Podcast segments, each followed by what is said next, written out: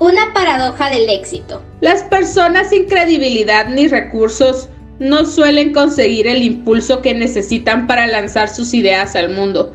Y las personas con credibilidad y recursos están tan ocupadas intentando no perderlos que tampoco consiguen lanzar sus ideas provocadoras al mundo. El mayor reto al que se enfrenta cualquier organización de éxito es tener las agallas de arriesgar ese éxito para lograr algo mayor. Y a la larga, arriesgar ese éxito es el único modo de lograr algo grande. ¿Qué suerte tuvo Bob Dylan de que lo abuchasen en el festival folk de Newport?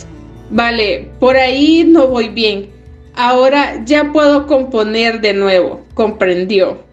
¿Qué suerte tuvo Elizabeth Gilbert de que comprometida no se vendiera tan bien como come, reza y ama. Vale, por ahí no voy bien. Ahora ya puedo escribir de nuevo, comprendió.